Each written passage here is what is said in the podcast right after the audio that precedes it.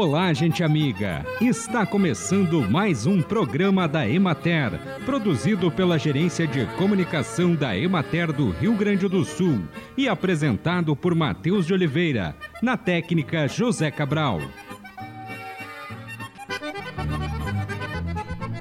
Não há necessidade de descascar os frutos da abobrinha para utilizá-los. Pequenos ferimentos na casca sem apodrecimento não comprometem sua utilização. Remova a parte ferida com faca e utilize o restante.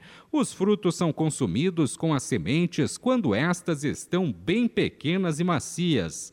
A abobrinha pode ser consumida refogada no óleo ou azeite, cozida em saladas frias, como soufflé, frita milanesa, recheada com outras hortaliças, queijo, ovos cozidos ou qualquer tipo de carne. Também pode ser usada como recheio de pratos assados, tais como bolo, pizza e pastelões. Não há necessidade de cozinhar a abobrinha em excesso, pois ela fica mais saborosa e mais nutritiva quando mais consistente. Também não é preciso acrescentar água a não ser em sopas e caldos, pois a própria água da abobrinha é suficiente para cozinhá-la. Estão abertas de 1 a 30 de novembro as inscrições para o Pavilhão da Agricultura Familiar na Expo Direto Cotrijal e na Expo Agro Afubra. As inscrições deverão ser realizadas mediante preenchimento completo da ficha de inscrição online. A Expo Direto Cotrijal acontece de 4 a 8 de março de 2024 em Não Me Toque e a Expo Agro Afubra acontecerá de 19 a 22 de março em Rio Pardo. Os interessados devem atentar para as regras descritas no regimento interno de cada feira, disponível no link no cabeçalho do formulário de inscrições, assim como sobre a comercialização de bebidas. Haverá limitações no número de estandes por município para o artesanato, plantas e flores, sendo recomendado a junção de expositores para a ocupação desses espaços.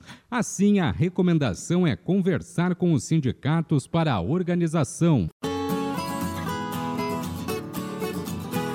Acompanhe agora o panorama agropecuário. A colheita da canola está chegando ao fim no Rio Grande do Sul. A área cultivada totalizou 74.419 hectares. A produtividade obtida é de 1.594 quilos por hectare, correspondendo à redução de 2,34% em relação aos 1.632 quilos por hectare projetados no início do plantio. Na região administrativa da Emater de Bagé, a colheita atinge 80% e as lavouras remanescentes estão em final de maturação. Em Itacurubi, Maçambará e Manuel Viana, foi registrada uma produtividade média de 1.500 quilos por hectare. Destaca-se uma quebra mais significativa em São Borja, onde a produtividade atinge 1.200 quilos por hectare. Na região de Juí, a cultura está na fase final de colheita e a produtividade é reduzida devido às condições climáticas adversas. Nas lavouras remanescentes, a germinação foi irregular e as plantas variam entre estágios de maturação e maduras, que já evidenciam perdas observadas pela abertura das síliquas. Na região de Santa Rosa, após a finalização da colheita, os resultados da safra mostram redução na produtividade em comparação à excelente safra de 2022. As chuvas excessivas registradas em setembro e outubro, superiores a mil milímetros, causaram consideráveis danos à produtividade na região, refletindo em perda pouco superior a 15%. De acordo com o levantamento semanal realizado pela Emater no Rio Grande do Sul, os preços médios praticados pela saca de 60 quilos da canola foram na região de Juí de R$ 127,80 e na de Santa Rosa 128 reais.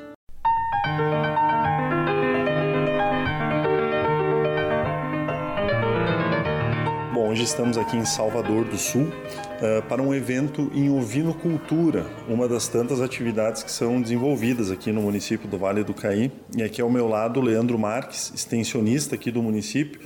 E o Leandro estava comentando aqui em off que foi realizada uma pesquisa com os ovinocultores aqui do município para fazer um levantamento de dados, para determinar algumas questões. Então eu pergunto, Leandro, para ti, assim, qual era o objetivo dessa pesquisa, né? O que, que ela buscava junto aos produtores?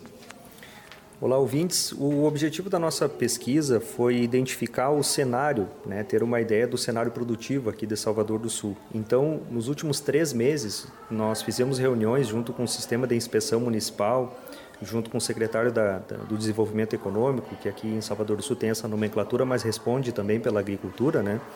E começamos a traçar uma ideia de trazer esse, um seminário de ovinocultura para durante a festura e dentro desse seminário apresentar esse cenário da ovinocultura para que até mesmo nós, né, nós mesmos tivéssemos uma ideia de como que é a criação de ovinos aqui em Salvador do Sul.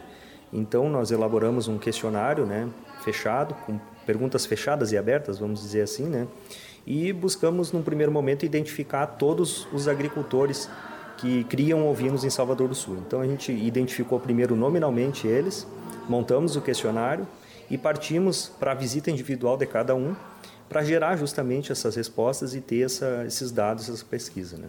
Em termos de números, Leandro, assim, o, que, o que, que conseguimos de levantamento, né? em termos de números de produtores, área de produção, enfim? Nós identificamos então 40 criadores, né, 40 famílias, vamos dizer assim, que trabalham com a ovinocultura aqui em Salvador do Sul. E a nossa preocupação é identificar desde pelo menos um, um animal nessas propriedades até o máximo de animais que eles tiverem. Né? Então, nós tivemos, na verdade, o menor produtor aqui em Salvador do Sul, ele tem dois animais hoje, né? Eu digo hoje porque é o dado oficial cadastrado na inspetoria veterinária. E o maior tem 399 animais, né? Então, a gente tem um perfil bem diversificado aí de, de, de criadores, né? E a gente tentou definir também, assim, qual é o perfil de, dessa propriedade rural, né?